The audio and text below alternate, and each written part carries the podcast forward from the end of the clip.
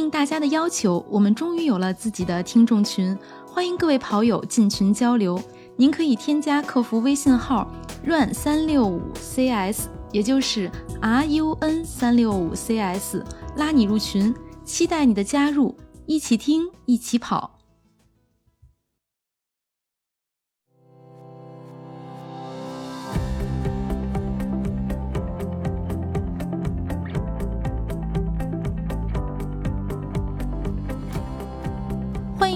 跑者日历，我是爱跑步又跑不快的北京土著王悦。呃，大家好，我是今天没想好说什么定语的佳宁。又来，哎，佳宁你又来又来，这么混，太混了啊！大家好，我是我的发型跟今天的嘉宾差不多的男子。还真是，还真是，嗯嗯，对对对，我是一个长发飘飘的美男子沙沙宇超，欢迎欢迎，欢迎今天的嘉宾沙宇超啊！沙宇超，长发飘 他怎么给自己加了这么一个定语？我真的是没想到。是吧？其实，对听我们节目的听众一定有熟悉沙宇超的朋友，因因为以前我往听众群里边发过沙宇超的视频，当时我并没有说这个人是谁，但是就有听众能认出来说呀，沙宇超。啊，人气很呃，沙宇超身上对也有各种头衔，比如说半马冠军收割机呀，对，比如说还有之前自己封的北京跑圈一哥呀，自己封今天咱们就？这是别人给我封的，啊，对，练练练练，别人封的才是真的今的。天，今天咱们就来聊聊这个北京跑圈一哥的成长史，然后咱们也可以探讨探讨他到底是不是北京跑圈一哥，探讨探讨，行吧？好的对，感感觉咱咱仨没资格探讨。这期节目播出的时候，应该就差不多是沙宇超要过二十七周岁生日的时候。太年轻了。哦，哎呀，好年轻啊，小哥哥呀！来，沙宇超先介绍一下自己从什么时候开始练体育的。我一九九五年出生，然后 马上就继续，就二十七了，然后这个嗯，很快时间过的。我这练体育啊，从十岁开始就练田径了，练田径。啊，咱们从开始说，开始开始不是练田径的，开啊始不是我最开始？你看月姐还是很了解我的，这我都说过。嗯以前我以前是小时候打乒乓球的，后来几岁开始打的呀？我三年级吧，我记得。然后就，但是那会儿呢，乒乓球打的还挺有模样儿的，半年吧。但是那个时候就是怎么说呢？那个时候，呃，在零零二零三年那会儿，那打乒乓球一个月要四五百、三三四百的学费，特别贵，还得买拍子，那一个拍子上千块钱。然后那个时候就是家庭那时候拍子哪有那么贵啊？你们记性不好。反正挺贵的，然后家庭压力也大，嗯然后完了以后练那玩意儿挺费钱，而且还不一定能练到什么样儿，然后也没有什么想法，后来就就不练了，就半途而废了，练了半年，然后后来就，后来就就回学校，不是，后来就是那个在学校就是正常学习啊，上课，后但是我这个就从小就好动，从小就是追跑打闹肯定有我，课课间。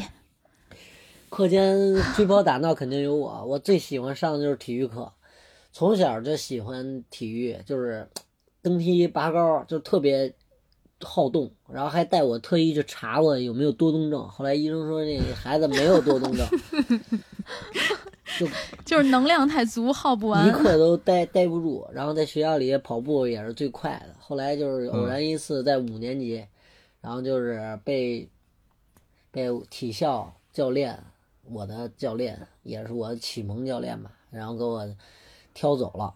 我教练是是马军马家军的弟子，就是马俊仁的学生，以前，啊，然后也是嗯。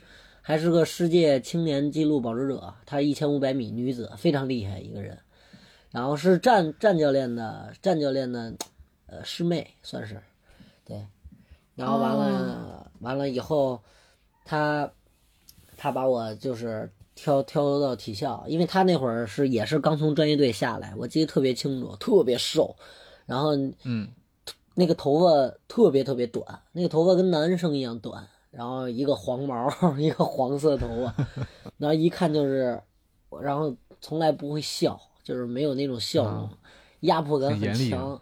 对，然后我就被带到体校，就开始进行那个训练。起初就是没有那么多想法，然后因为训练特累，然后老耽误学习，我爸我妈就老请假给我，就因为那会儿没有那是家里也没有专业运动员的背景，没有这种经历，大家也不知道怎么回事儿，所以他就，呃，没有就是往长远想，就是强身健体，锻炼身体为主，就练着。后来就练着练着，练了两个月，我第一次就参加了那个小学生的比赛，哎，拿了两个第四名。五年级的时候，就是两个第四名。然后后来觉得就是教练就说嘛，就就说以后呃好好练练，明年争取拿拿个更好的名次，然后就可以保送更好，就是好保送我们区的重点中学。然后后来家里一听啊，还有这种好事儿，然后说那就练着吧。哎，结果就又练了一年，我就破了小学生的记录，我们学我们这个区的区县的那个记录。什么项目？什么项目？你得说哪个项目？八百八百米跟一千五百米，对我小时候练中中跑出身的，保送到那个我们区的宣武区的一个重点中学，就是特别，就是通过这个跑步上的学校。那是我就是觉得，哦，通过跑步第一次获奖是在我六年级的时候啊不是，其实是在五年级，但是第一次拿第一是在六年级。嗯，那个时候就回学校，校长亲自颁发奖状啊，然后那个上台厉害了，给给我们握握手啊。那个虽然小时候不懂，但是现在回想起来，那意义还是非常重大的。哎，那个场面特别的特别的隆重，然后那个时候就感觉我自己这么厉害，然后还能 就是对，然后后来后来就但是那会儿也很苦，小的时候。我小的时候训练，因为我教练是马俊仁的学生嘛，马家军的，嗯，他是非常严格，特别严格。那会儿真的就是被打出来的，就是你不听话就会挨揍，不听话就挨揍，就是你训练场上你稍微有点偷懒儿就会挨揍啊。然后怎么能看讲讲自己挨揍的历史，被打成什么样了？嗯，我们都愿意听。我我我不是老挨揍的，我们队有很多队员是老挨揍的，因为我很听话，而且我我就是能压住听话的人时候压住能压住我的人，我就会特别听他话，然后压不住我的人，我就一句都不听，我属于那种。然后他哎，那我算能压住你的吗？能 能，算那你肯定能，就怕你。PUA 是吗？不，我告诉你不一样，你知道吗？那种他是那种压迫感非常强，非常就到现在他到现在就是我俩，因为在现在我是当他的助手，在体校带队嘛，就包括他现在跟我在一块儿，其实我俩现在算同事关系。他他跟队员有时候一生气，我都在我都会哆嗦，就这种这种感觉，哇就被吓的。小时候就那我差以后远了。以后也改不了。他是一个很严格的一个人，然后我因为我小时候他安排的训练计划我都去完成，所以我也不招他，完不成的就会挨揍，就会挨罚挨揍。我也老挨罚挨揍，但是。嗯，挨揍我的时候少，但是罚我的时候会多一点。可能就是我，我教练就是你跑，比方说跑五个四百米啊，假如啊，打一比方，你最后一个慢了零点一秒，他都可能让你重跑。啊，那心理压力很大，对，心理压力特别大。小的时候训练条件也比较艰苦，他那会儿刚当教练，心气儿特足，就带着我们。我是他第一批队员，就是他第一天当教练，我就第一天当队员了，当当队员了，是这样。然后后来他带着当时我们那一批，就第一波，在零五年的时候，夏天就集训，他一个人弄这一个队，差不多当时有十个左右的孩子吧，都是五六年级这样，呃，五六年级对，然后就到他的老家东北抚顺，辽宁抚顺去训练，然后吃住，呃，吃就在他家里，他家里有他的父母，就是老呃师爷师奶，我算我的师爷师奶，然后他们就每天给我们亲手做饭，让我们吃，然后完了以后中午觉就在他家里铺地板，床上的都有，他就看着我们睡觉。然后就因为那个时候没有手机可玩，没有手机，然后那个时候很小孩也很单纯，每每天他就是看着吃饭，到点儿了早上起来会敲门挨个，然后我们住的话，他就在他家楼下的一个小宾馆，他每天都会看着我们睡着，睡着觉以后，然后他第二天早上几点训练来敲门，然后我们训练，训完练以后吃饭，吃完饭以后睡午觉，睡完午觉再训练。练完以后，晚上带我们去逛逛夜市啊，或者说带我们去玩一玩，就是在在他的那个城市里看看电影儿。有的时候，就反正每天过得很充实。那个集训是我第一次集训，六年级我就跟他去外地集训了。然后我们跑的那个跑道是土道，没有胶粒儿道。那会那个时候有土道就不错了，就在沙子上面跑，然后啊，一圈一圈跑，训练条件很艰苦，所以我那个时候就是我，所以我现在现在体校这些队员，初二、初三的成绩还没我六年级跑得快呢。嗯，就那个时候练练练得特别狠，后来就上了初中，上了初中以后，成绩就是稳步提升，稳步提升，然后一直在北京市属于第一、第二这个行列。就那会儿是那会儿基本上都是第一，只要我一比就是第一，只要一比就是第一，然后就成了呃我们区的重点队员。因为田径比较难出成绩，而且这个城八区也知道，月姐，咱们这个城八区能跑出来，孩子都比较娇气，对，能练嗯长跑的 没有，已经断档好几十年了。就是基本上就是一一比的话，就是城八区的孩子就是垫底，或者第八、第九就不错了，就这样。后来我这个突然就一直在拿第一，就体校的校长啊什么的对我关注特别重，重特别重视我。后来哎，就特别重视我们这个队，因为我们这个队从小就是小明星，男男孩儿女孩儿只要一出去就是包揽，就是前几名全是我们队的。就女孩儿也是，女孩儿也是，基本上出去就随便秒杀。后来后来我，然后我们这一个队就直接就特别火那会儿，然后就按部就班的一步一步就走就走，然后就练到了初三那会儿压力更大。初三那会儿因为面临中考，那个时候还没把学习放下呢。然后每天学习学到夜里，写我写作业写的，因为那会儿属于学习比较差的，但是呢我还挺努力，但是也学不明白，然后也学不明白，但是也得学呀，因为我在重点学校里，我老考最后一名丢人，然后但是那会儿呢，我老考反正班级倒数后十名左右吧，啊不是特别垫底，还有几个体育生练篮球的比我差，还有几个。普通生也稍微比我差点，反正我就是倒数七八名徘徊，倒数十名左右。然后我就每天那会儿学习学到夜里，然后第二天早上五点起床要训练，初中就开始那么练，然后就特别累，特别特别累。是啊，那那会儿睡眠，对休息不够，所以他不长个儿就是有对不原因的嘛。长个儿，哎是有原因挺。高的呀，我记得，他稍微挺高的嘛。他也有一个倔强的一厘米，之前跟我说幺七五，啊，我七四七四，不，我是这样啊，我以前预测身高是一米八三，骨龄。后来呢，就是我比较老熬夜，就是在生，就是初中初中开始老熬夜，就是最后就压，然后训练强度特别大，然后那会儿就是透支的比较厉害，负荷比较大，就就睡眠足不长了。后来就对提前闭合了估计儿，然后就就就就不长了，就不长了。后来就长成这样了。嗯，在此就很提醒一下年轻的爸爸妈妈们，一定要让孩子睡足觉。对对对，还行还行，还没没一米六四就行了。对，真真是那会儿那会儿压力很大，然后因为因为我初三的时候面临着那个四年一届的届赛，就是我们届赛，就是你知道奥运会是吧？嗯四年一届，嗯奥运会底下的下一级别就是亚运会，四年一届，亚运会完了就是全运会，全运会完了就是省运会。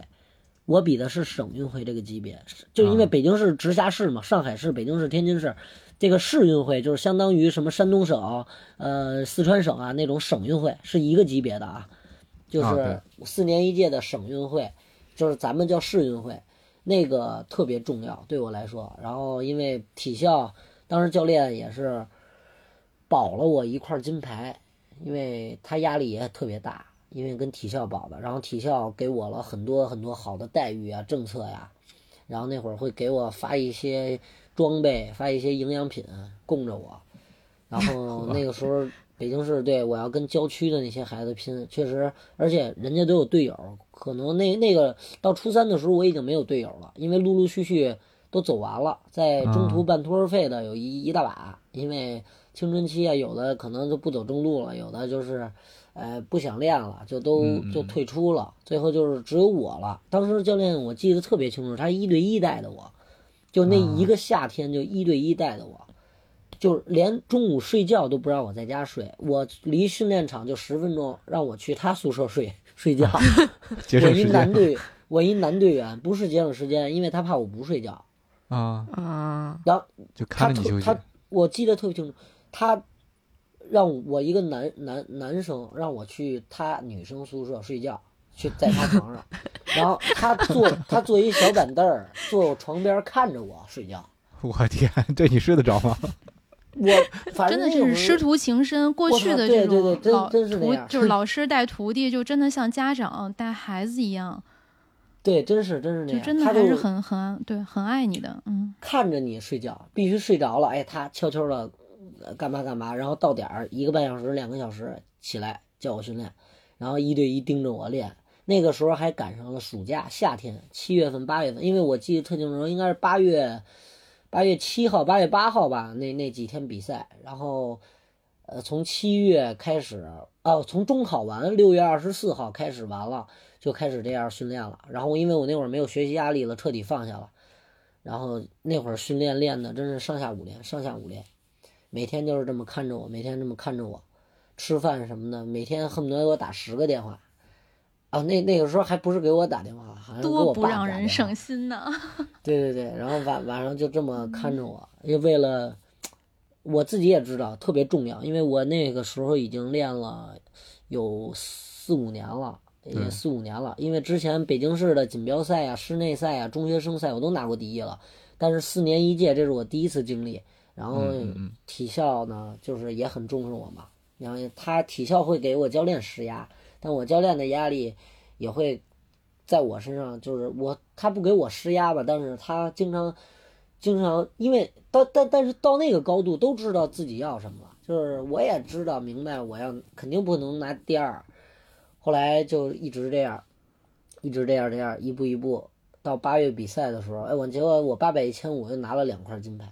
嗯，那是我第一次，然后特别的，特别开心。后来他就给我放假了，对对对，然后完了就是，然后我就进北京队了。呃，我当时北京队测试就是专业队的那个选拔，我是第一名的身份进的。后来就进专业队了。进专业队以后呢，我教练也进专业队了，因为他他当时体校这边都不干了，就是辞掉了。他进进专业队了，但是呢，专业队的那个整体环境不太好，因为说白了，在北京哪哪个专业队都一样啊。如果说你要严格的教练看着这个团队就会好一些。当时那个队里很乱，就是大孩子呀会带着你瞎玩啊，或者怎么着，非常乱。那一个染缸，我们教练说，其实专业队就是一个大染缸，就是有的专业队，有的专业队，后来 怕我学坏嘛，然后完了就。进去一年就带我又出来了，又回体校了。回体校以后就把我的学籍注注册在一个比较好的高中，注册在一个比较好的高中，然后就这样，然后替人高中打比赛，为了考大学，然后就一步一步又走到，呃，二十岁考考的大学。嗯。这一步一步走来真不容易啊！啊，对对，因为后后期更不好，因为到了高中的时候，那个时候我的压力更大了，因为那会儿知道考大学，因为那会儿我把学习彻底放下了，就是等于就一条腿走路，就是我必须要跑出一个好的成绩，才有大学会要你。明白明白。那个时候，那个时候压力跟之前就更不一样。然后完了以后。然后教练他那种情绪，到到后来后期我俩配合的其实不是特别好，因为我俩老，啊，他真的是很急，他对我那简直就是我训完练跑有我记得特清楚，到后期跑完强度课，然后我下来就哈了一下腰，就手撑膝盖歇了一会儿，过来咣咣给我两脚，说我说没说过下来以后干嘛慢跑，然后就就直接就从那儿以后一礼拜不理我，计时的时候都不带理我的，就是特别恐怖。那会儿给我，然后经常找我家长，我就是很那个那个那会儿确实给我弄的就是都快抑郁了，真的快抑郁了。我这这那你现在能理解他了吗？我我那会儿也能理解我他当时那会儿也的感情理解？，嗯不是我那会儿害怕也理解，但是压力没太大了办法。嗯，那会儿练嗯累累的我，我咣咣砸地，然后手都锤骨折了。训练的时候太累了，他不讲理，有时候说实话，他训练特别累，每一堂训练课真的就慢一秒，他让你重跑五个，比方他上次五个五百，给我罚到十五个都能，就那样。我然后完了跑，现在你觉得他讲理了吗？还是不讲理。我那天听了一首歌，《剑三》里边的《眉间雪》，我当时听的时候吧，其实我是觉得有点像，就现在我跟沙雨超的感觉。但我今天听完你讲你和你教练的故事，我觉得更像你们俩之间的状态。你你知道为什么那个什么？你知道为什么后来我，就我都不想再跑步了吗？就是因为这些，太累了，太累了，太累了，真太累了。然后练的我也那会儿一身伤，因为我练八百的强度，练八百一千五的那种中距离的强度，跟马拉松可是不一样的，完全不一样的。马拉松吃量偏量一些，量够了，运动量够了，是吧？有氧能力上去了，你就会提高。但是练中跑是很遭罪的，对每天要承受那种肌肉又有量又有强度，嗯，对，每天顶肌肉着那个极限那在跑会儿我我腿老拉伤，我拉伤完了，他说我装的，然后我就带着拉，我就带着拉伤，我就带着拉伤继续跑，还不能瘸，瘸了就骂我，就那样。然后完了，我还不敢瘸，哎呦，那个当时这拉完伤以后疼的我就是绷带，我把腿都来缠的那个，呃，缠的不不通血了。然后完了以后，强度课我照样完成，照样完成，一步不慢。然后完了以后，他还说我装了，然后那个时候我真的不太理解的，但是我从来没有打消过不练的念头，因为到那个时候我不可能不练了，因为后期因为那个从外地引进了很多高水平运动员，比方说从新疆啊，就各个学校，那个时候来跟我竞争，然后那个时候北京市我就是老老在二三晃悠，就高一高二那两年，高二高三那两年拿的第一就是慢慢变少了，就是但是肯定是前三名、前四名的水平，但是那个时候第一就是比较吃力，有的比赛。然后，因为他们有改年龄的，在高中组那会儿会有很多改年龄过来的，因因为他们就是牵扯考大学考不上，然后他们就会压对对对，然后就会就就会有 会有这个这个情况，然后可能比我大很多的都都来跟我一组比，然后完了以后就是那会儿没成人，因为十六七岁那会儿差跟成人了以后差挺多的身体，然后我就是死也跑不过有的人，后来后来那会儿教练给我压力也也特别大嘛，然后就是一步一步到考大学那几年比赛不尽如人意，后来就是因为心理上的问题更大，因为那个压迫感太强了，有的时候没法跟他交流。就我今天的训练课完不成，他不会听你任何解释，可能你身体身体不好了，你跟他说，他他他都会觉得没事儿，他都会觉得没事儿。真的，老一辈教练都是这样，这种比较传统的这个狠，嗯，对对，练比较狠，得特别狠这真是比较狠。但是他现在就都改变了，现在对现在我就带的这帮小孩儿太温柔了，简直商量着来，他们都能跟教练商量着来。就是，哎呦，教练这儿这儿疼，哎这儿疼你休息吧，哎特温柔。我感觉他自己也说，哎，他说，因为他随着年龄增长也有孩子了，他就说，哎，没必要这么较劲儿了。就是说也因为也没有之前那奔头了，说跟你们那会儿真没法比，他自己都承认。哎，现在对那帮孩子就是你能能练练练两天，他自己都说，哎呀，今天累了，让他们赶紧休息，打篮球去调整。我说这么好啊，我说我说羡慕死了那会儿好家伙，可以说一下，沙宇超现在就是在体校给他最早的这个等于最早带他的这个教练当助教，等于他们现在一起在体校带这些孩子们训练。沙宇超现在心里不平衡吧？是吧？有没有跟教练说，教练当年不是这样啊？平衡不是，现在这些孩子也不行。现在这些孩子，你就现在这种训练强度跟量，真的，他们初中还真的不如我五六年级那会儿跑得多，跑得狠。然后天天还会叫累，叫这儿疼那儿疼，哎呀，就很娇气，特别特别娇。但是他们跟普通生意比呢，还还还算不错。你说这零下十度的天儿，人在外边也能跑十公里。嗯嗯，北京孩子也不容易，也挺厉害，但是呢，又跟我那会儿一比，又感觉好弱呀、他们真的是太弱了。所以说，我跟你说，我要爆料啊！现在天儿冷，沙宇超现在教练娇气，每天沙宇超带训完了之后就跟我说：“哇，哎我今天太冷了，我又冻透了。不是我冷，现在教练变娇气了不是因为嗯我要真被训练嘛，你理解我的。教练又也不好，对吧？就在那看着。我我现在得练呀，对，因为我现在训练量比较大，每天，然后完了以后，我可能练完以后，这个腿本来就很累了，很疲劳，我还要在那儿站着。站着，他嗯站站着不要紧，两个小时，他冻得慌，他冻得我这个肌肉很僵硬，特别僵硬，然后每次站得我很烦，我就会骂骂咧咧的走出训练场。瞧瞧，都把”压确力转移给实很冷，确队员了。实很冷。然后后来就考上大学了，考大学的时候也经历不少东西，然后后来就又崴脚吧，又这个吧。当时考大学的时候，那个脚就肿成包子了，吃了六片止疼药早上，然后喝了两两瓶咖啡，缠着绷带，鞋都塞不进去，系不上鞋带儿，哎，结果测测学校测的第一，当时就一口气，因为嗯。我当时那个是因为考学的时候受了受到了一些挫折，然后完了以后一些大学也都是没有接收我，后来就是只有一条一个一个就是最后只只剩下体育学院了嘛，然后那个学校其实我都没有考虑过，因为我这个水平当时清华北大不说、啊，奔着清华北大去的，对，是嗯奔着清华北大，但是，呃，头一年其实跟清华就差了一点儿点儿。其其实清华我跟清华练了一段时间，那会儿水平确实比较高，那会儿八百米贴健将可以，然后完了以后，嗯嗯、那会儿还滕海宁还在，就是全国八百米纪录保持者，跟他一起练。嗯，然后完了，那个教练也挺看好我的。后来，但是压力太大了，最后一场测试，就一念之间嘛，因为就可能就那一分多钟就决定你人生命运。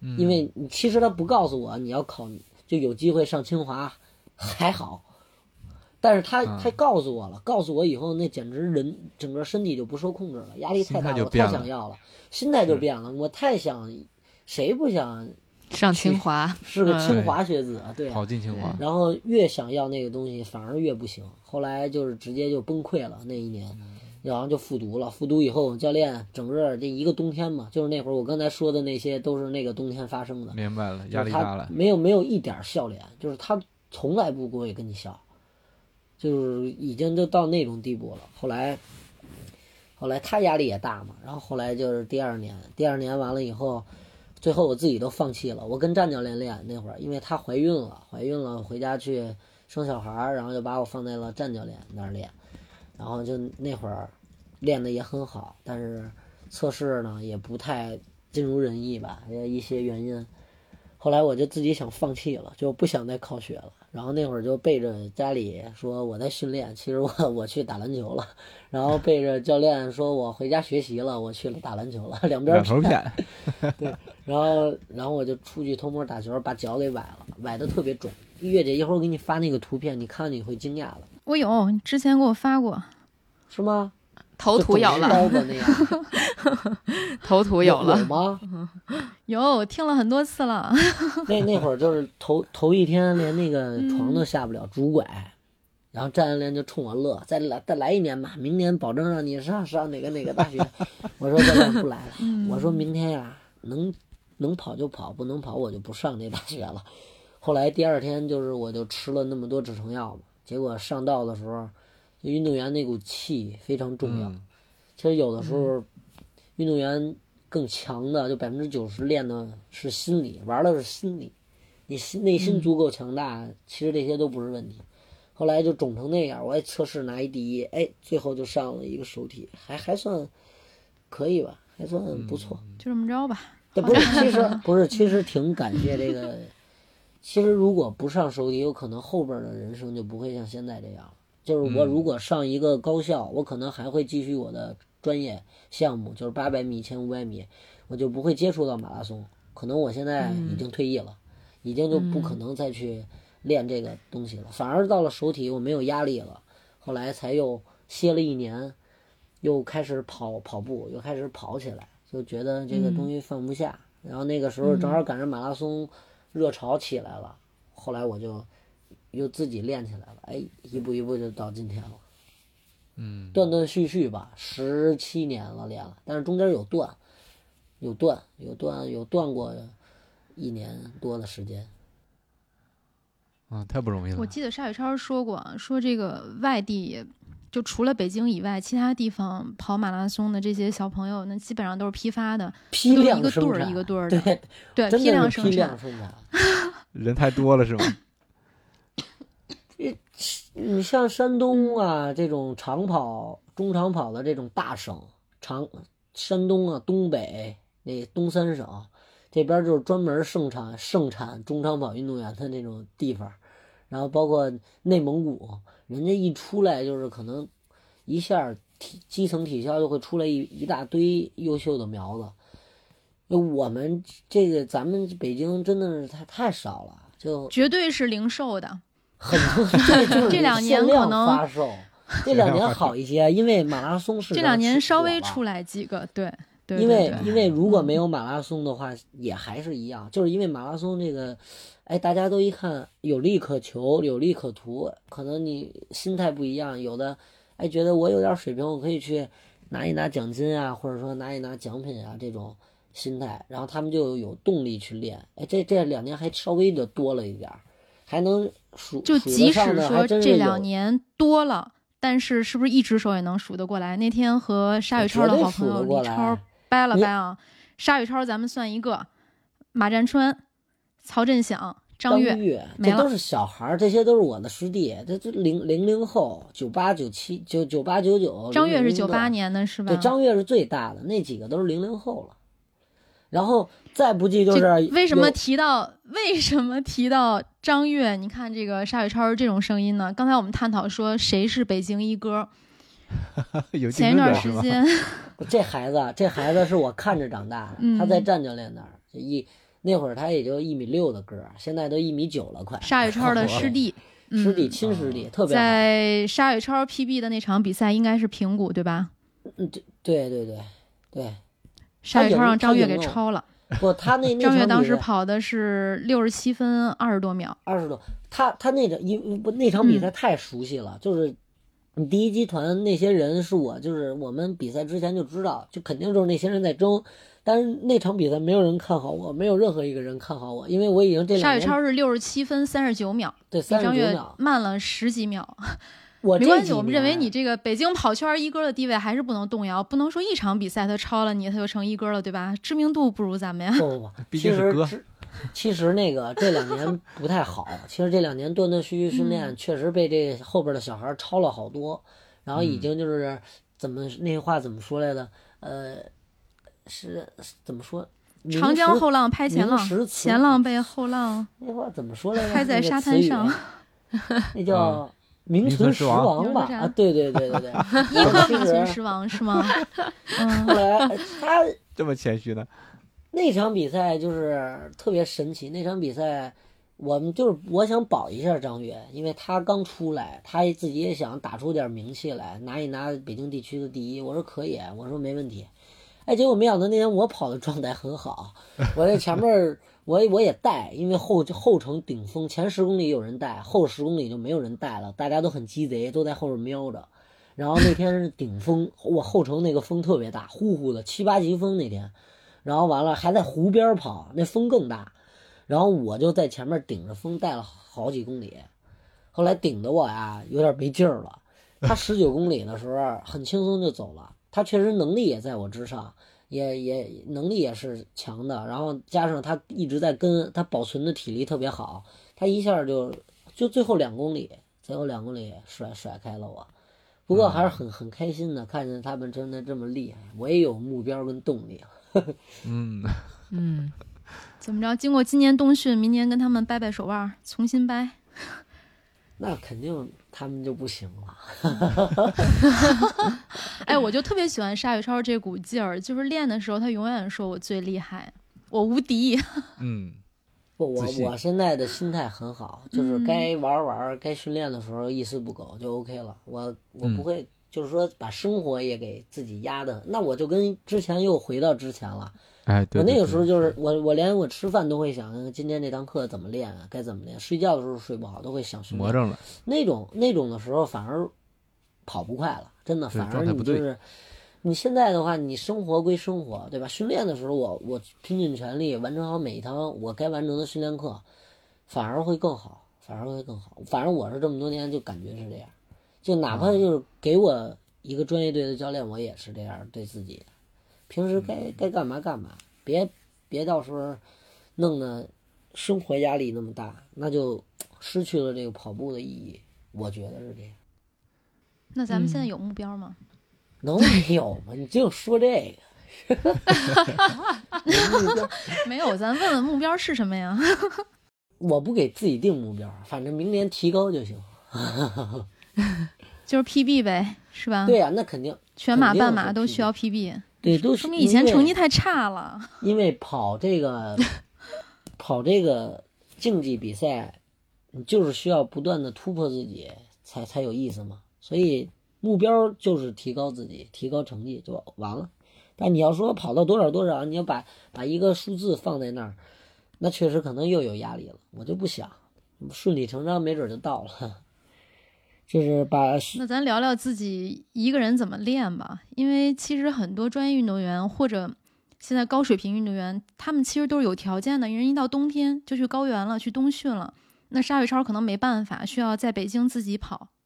他这个不是，其实现在有好多好多人在找我，让我去跟他们一起练。哎，大家还特别瞧得起我啊，像贾俄呀、丁一鸣啊，他们还有包括郑宝那边儿那个李洪浩、沙木都在找我，让我去跟他们一起合练啊，包括别克，就是很多个队，很多个、我觉得这些人都是找你喝酒的，是找你不是练习的吗？不是因为你性格好吧？不是不是，体制外的这些所谓的专业运动员，体制外的这些水平高的，大家都会聚在一起训练，都要去让我去云南练。但是我现在这么多年，就是我又有点儿，你跟他们合练吧，我就感觉屈服于敌人了。我自己练完了再干他们，这种感觉特别好，啊，这种感觉特别好。然后完了，我现在干他们啊！你这话我录下来，录下来放给贾俄听。不不不，他不行，干不过他呀得，干得过丁一 鸣嘛，对吧你？得干同级别的运动员，你别老，你别别逗我，不是同级别的吗？不是，能是同级别的？大家都是业余选手。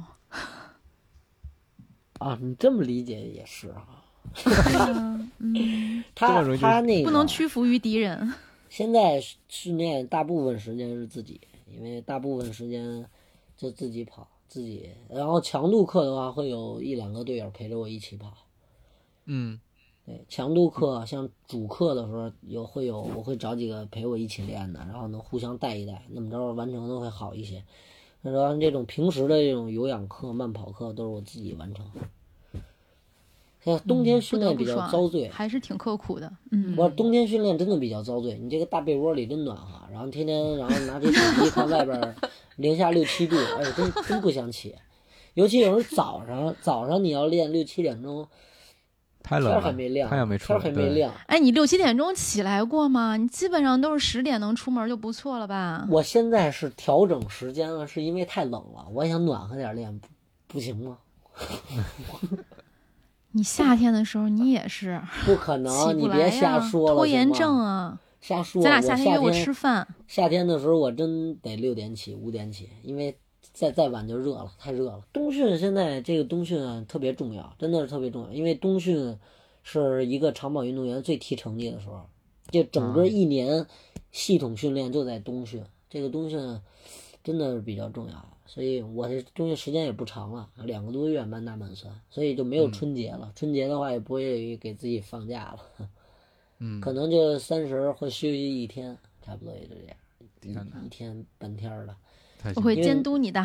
没时间。对，因为他你要想提高的话，需要一套整整整套的一个系统的一个训练，不是说一周两周或者说一天两天就能练出来的，它需要一个周期，这个周期长了长周期到三个月，一百二十天这样，然后短周期至少也得六十天是这样，所以所以一天都不能休息吗？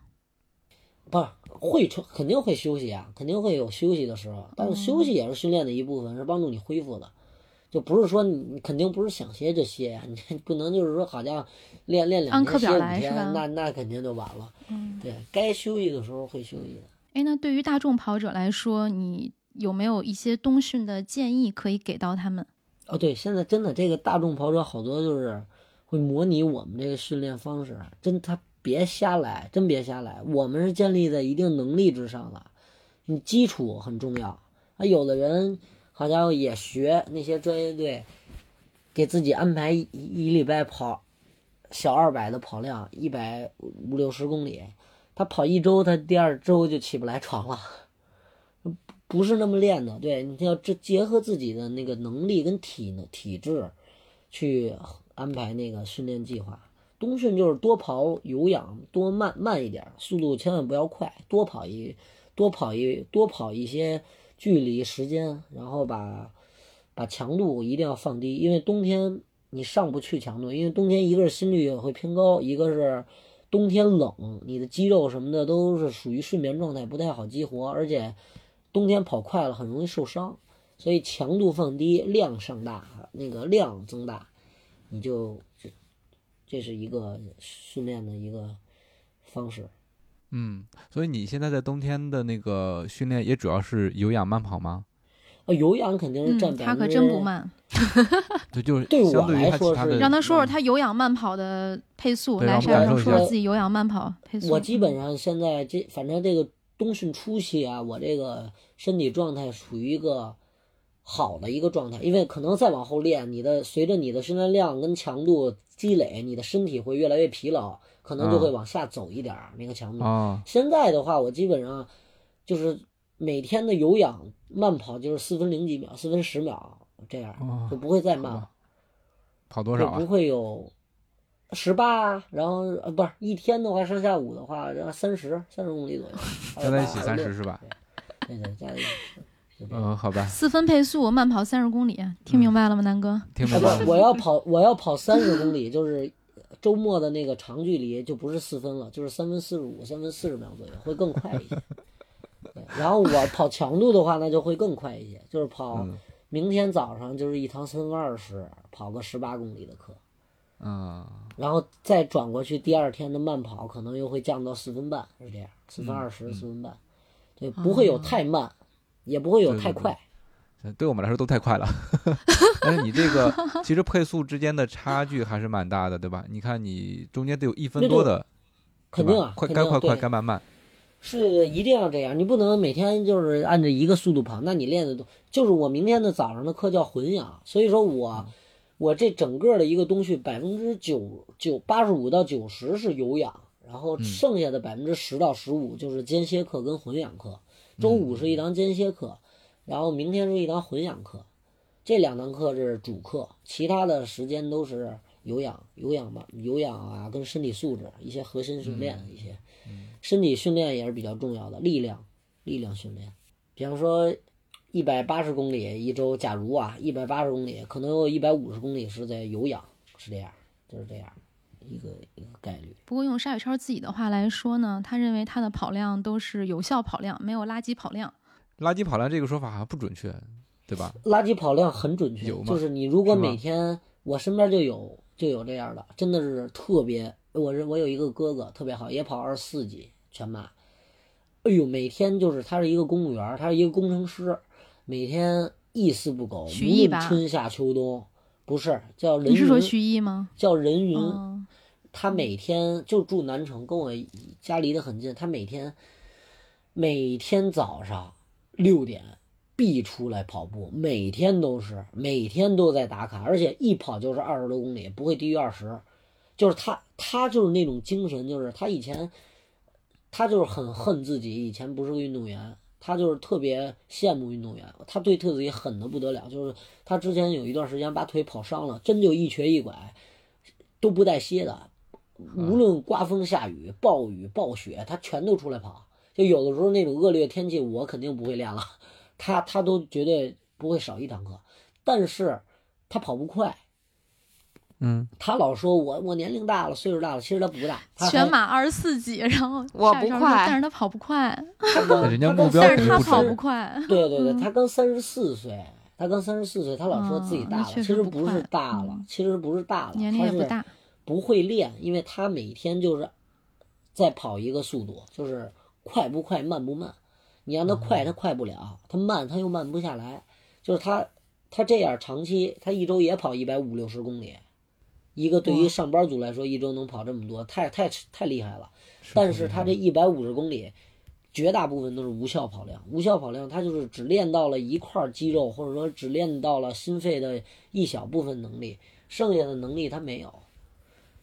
对，这就是要不然就是，有的人就是，呃今儿跑一天，然后休息三五天，再跑一天，这也叫无效跑量。嗯，你说我呢是吗？不是不是说你，你是跑一天歇十天，你这个。对他这无效跑量还是，因为我也有无效跑量，可能有的时候就身体很疲劳的情况下，为了凑那个量，我还去慢跑一下。其实这个叫无效跑量了。其实那个你多跑那十公里，你还不如好好休息呢。好好休息完了，你身体第二天还不会那么疲劳，还能保证下一堂训练课。有的时候你就钻牛角尖儿，哎，为了，哎呀，这一周可能差十公里、二百了，啊，出去多累多慢，凑合也跑一个十公里。其实这个就是无效跑量，嗯垃圾跑量，没用。他哪儿都没练到，还会增加你身体的疲劳，这就是无效跑量。我学到了，学到了。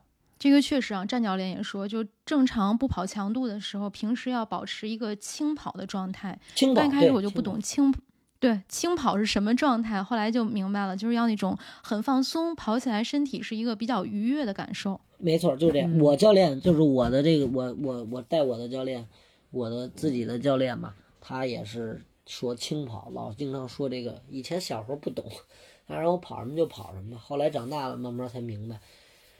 对你身体如果感觉很重、很疲劳，就说明你最近的训练量跟强度已经上到位了，就不要再去硬加了。你要再硬加的话，你你这后边都会恶性循环。嗯，嗯，我之前就那样，之前我老给自己练得很皮，我感觉还没练到，然后就再干，就跑着跑着越跑越慢，越跑越慢，那比赛出门就累。后来这两年就今年就是完全今今年我的跑量非常小，特别特别小，但是基本上都很有效，所有的跑量没有什么垃圾的，就是练的比较精。嗯，因为我也是跟很多高水平运动员呀，包括我这个这个会跑，他还是帮帮我帮助了我一些，帮助了我一些。哎，做广告了，做广告了，收钱了夹，带私货。但真的真的，他那里边儿推荐的训练内容我会参考，还是挺有用。啊，比较专业的一些内容。还还是然后完了跟一些高水平运动员会去交流，像于文杰他们去去那个我身边的那个朋友，他们有去国外训练的，回来嗯，回来以后，他们就会教你，教你怎么，就是他会告诉你国外怎么练，怎么练，跟中国有什么不一样啊？让我听听，自己琢磨琢磨，然后改变改变，就是嗯在摸索。其实这个马拉松这个东西，我觉得是人都能跑快，就 就是是看但是他得练得对不这个话我记得得在今年夏训的时候，沙宇超也跟我说过。我真的，我当时问他，我说你全马什么时候能够进二二零啊？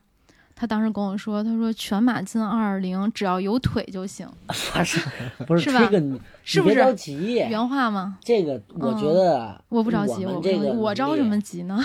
我觉得我们这个能力都可以达到。二二零的话，你要说再高，你跑到十四五分，可能需要天赋可言，存在啊，肯定存在天赋。但是你要说两百二十分，真的只要刻苦，我觉得都能到。有一些有一咱们节目听众还挺多的。这个节目在二零二零二二年会播出，我们看在这一年你能不能达到？没问题。不是我觉得你现在心态更好也也。也也别说没问题啊，尽力吧，尽力吧，对，毕竟我还年轻。是练得更好了。对对对，马拉松出成绩，三十四五岁也可以出成绩嘛，毕竟我们刚二十七岁是吧？嗯我这个是年轻小将，小将，小将，小将。接下来替你的粉丝啊问几个问一个尖锐的问题，粉丝留言说可以问尖锐的问题吗？说二零一八年当时非常厉害了，但是现在似乎成绩一直停滞不前，请问是什么原因呢？这是谁问的？我想知道，是男是女？我还是保护他一下吧，是一女粉丝。女粉女粉丝，那我就耐心的解答一下。这这个这个，其实我一八年那会儿，其实我最好的时候是在一七年。我一七年那会儿没有教练，后来就是跑到了一小时零九分，就持续那个状态。当时那个情，我当时那个成绩，一七年基本上就随便跑就是国内第一，国内第一就老是这样。然后后来就是一八年那会儿，就是一七年的年底跟一八年的那个冬训，我去，呃，跟随我的马拉松的一个教练去训练，然后他的训练量真的是比较大，很大，给我练得很皮，就是我之前所说的，而且我还是比较属于很传统的运动员，比较听话，就只要上了训练场是比较听话的，他让练什么就练什么，也不会偷懒。后来练的我，后来练的我一八年那会儿你看见的那些成绩，已经是比我一七年的 PB 成绩慢了很多了。然后，但是呢，那会儿因为那会儿的水平确实不高，虽然我比一七年 PB 成绩低了很多，但是还那是能拿很多第一。因为那会儿一一在在我我一七年六十九分，一八年那会儿七十七十一就老拿第一了，七十二分。那会儿其实就是一个身体很疲劳的状态。呃，那会儿的训练强度比我跑六十九分的时候要大很多。其实那会儿就已经具备一二零七分左右的水平了，但是怎么也是跑不过来，就是从来不调整，哎呦就很累，就是你训练跟比赛没有任何感觉，就后来就给我跑得很烦。一八一九年持续了两年，结果二零年的时候就来疫情了，来疫情了以后，我就是那会儿其实又不想练了，那会儿没有比赛，然后也没有什么。嗯，就是一些让我前进的一个动力了。然后二零年我整整歇了一年，我是从去年年底才恢复的。今年这不刚练上来吗？下半年，今年上半年月姐看见我的时候还是厦门的，那会儿还是一个小胖嗯，子，厦门时候可胖了，嗯，还是一个小胖。子那会儿我很长时间。刚恢复，然后完了，后来也是受打击了。后来一看着身边的这些人，当时都不如自己的，都变得很强。然后完了以后，哎呦，那股劲儿很很难受。然后我又、又练，又通过一个夏训又给练上来了。练上来以后，下半年这不刚跑出一两场，又疫情了吗？但是这次疫情啊，刚刚半马 PB，嗯，这次也其实后边儿如果我还报了绍兴，还报了一些很多比赛，如果后边儿人能比的话，还会更快。但是这没办法呀，这个天灾呀，嗯，咱咱这东西没法左右的。然后，但是这次疫情的到来并没有让我懈怠，然后反而让我更有动力了，因为我刚刚创造了更好的成绩，然后也加着是吧，月姐给我对接了一些品牌商，然后我就特别有动力，然后到现在就会有奔头，每天都会跟以前一样。这个人就是这样，起起落落，这个呃有的时候会很低谷，有的时候会很起起伏，起伏状态状态是起伏的，不能不能一直往上走。如果你的兴奋点一直往上走，一直往上走，不不存在，肯定不存在。谁都有好有坏，就是去年是比较比较黑暗跟低落，然后混了一年整整，然后每天无所事事，也不去也不去跑步。今年这个刚刚恢复上来，然后这个冬训准备好好做点事事情，好好练一练，然后明年开春一定会给给粉丝们一个好的答复。哎，这个回答太好了。二零二二年可以期待一下，但是也没有也没有给你压力。其实嗯平时我跟沙雨超，虽然我经常拿成绩逗他，但我跟他说最多的一句话，我说其实你开心就好，你练成什么样，跑成什么样，只要你自己开心就行。嗯，对，因为因为他们可能不知道，就是当运动员有一个运动等级，叫二级运动员、国家二级、一级健将，然后我教练曾经说过一句话：不达健将的就别称自己是运动员了，你只是一个特长生。我记得特别清楚，小时候就说 不达健将就不叫运动员。后来啊，哦，我这句话一直记着。然后就是健将是所有运动员的一个梦，所有就是我敢说，所有运动员都想要那个称号，运动健将的称号。所以我现在离目标还差那么一点点，然后需要努力，需要努力。嗯，有目标是好期。待一下。嗯对，那个其实你要说真正的最后目标就是那个健将，对，半程是六十六分半，全程是两小时二十分整。嗯，看看二零二我觉得这。一定不是你的最终目标啊，不是给你嗯压力。那肯定啊，那如果比方说这两年达到了，那肯定还要往高爬，对不对？嗯，对啊，咱这么年轻呢，刚刚过二十七岁的生日，因为它本来是那个马拉松就是一项极限运动，你肯定是要突破极限，就是突越来越呃跑突破自己的。重点是突破自己的极限。嗯，肯定是不可能有一运动员就是我快完了以后啊，比方说我刚 PB 完了，好了我不练了，肯定不可能有这样的，肯定是觉得哎我能跑这么快，那我应该还能更快，然后肯定会更更努力练。现在就是一个良性循环，嗯，比较伤感的一点就是，很多运动员其实都是在下坡路的时候去离开自己心爱的赛场的。就像沙宇超说的，在状态往上走的时候是不可能离开的。啊，是你自己也知道，比方说运动员这随着年龄的老老去啊，然后自己的状态一直也在下滑，然后包括你的生活呀、一些别的东西影响到你，你就自己慢慢的就淡出这个呃这个圈子了，就是也知道自己的这个到头了，就会慢慢的就离开了。第二条粉丝的提问啊，说平时有没有什么业余爱好？北京的跑者在哪儿可以跟你偶遇呢？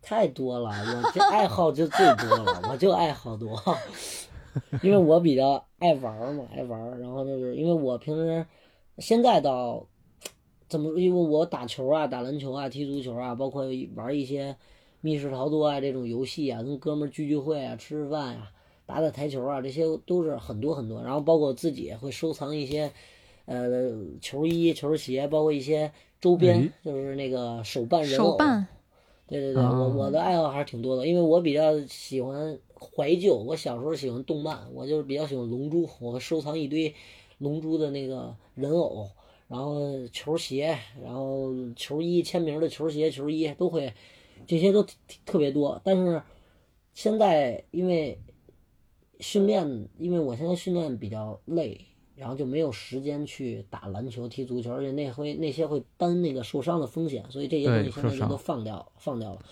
所以你要是想想去争取一些东西，你一定要一定肯肯定会去就失去一些东西嘛。然后我现在的爱好肯定还存在，但是现在可能暂时不会去碰它，还是主要以训练为主，还是以训练为主。所以偶遇还是挺难的，基本都是在家自己在那儿鼓捣手办啊。不不不，你在哪儿跑步？我我周日有时候会去奥森啊，奥森。是不是嗯偶尔还去广安体育中心啊？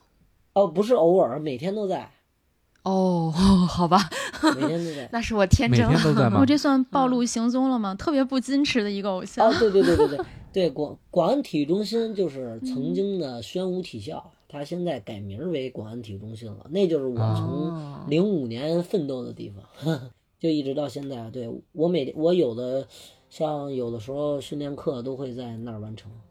看见过好几回第。三条粉丝留言啊，说问见到粉丝会害羞吗？这我我特别想替他答，我觉得他不把很粉丝弄害羞就不错了。见到粉丝会害羞吗？不是，这得看是男粉丝还是女粉丝。嗯女粉丝，这三条都是女粉丝留言。啊，都是女嗯粉丝留言是吗？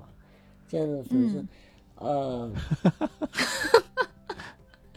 会吗？呃，你呃女粉丝会吧？已经感受到你的害羞了。好吧，特别欢乐的一期节目啊！嗯接下来进入到我们今天的推荐时间。今天的推荐时间，我来给大家带来一部电影的推荐，叫《雄狮少年》。嗯，最近是刚上映的。是一部对国产动画片，嗯，它是用 3D 建模做的一个国产动画片儿，整个的这个置景啊都非常好。而且我在看这部动画片儿的时候，我当时就想到了鲨鱼超，因因为他讲的是，对，真的，我当时觉得这个电影，我其实应该是约你一起看的。他讲的是一个舞狮的少年，舞狮的少年梦。我觉得还不不做剧透了啊，嗯，让大家多剧透了就值得去电影院里面，嗯嗯，对，去影院可以看一下，就可以亲子，也可以就我们成年人看也没有问题，嗯就还是挺好看的一部电影。而且这部电影的配乐很有意思，它配了很多粤语的歌曲，而且我觉得每一首歌曲呢都配的很有味道，刚刚好。可以安排谢谢一下。月姐。谢我干啥？我没带你去看。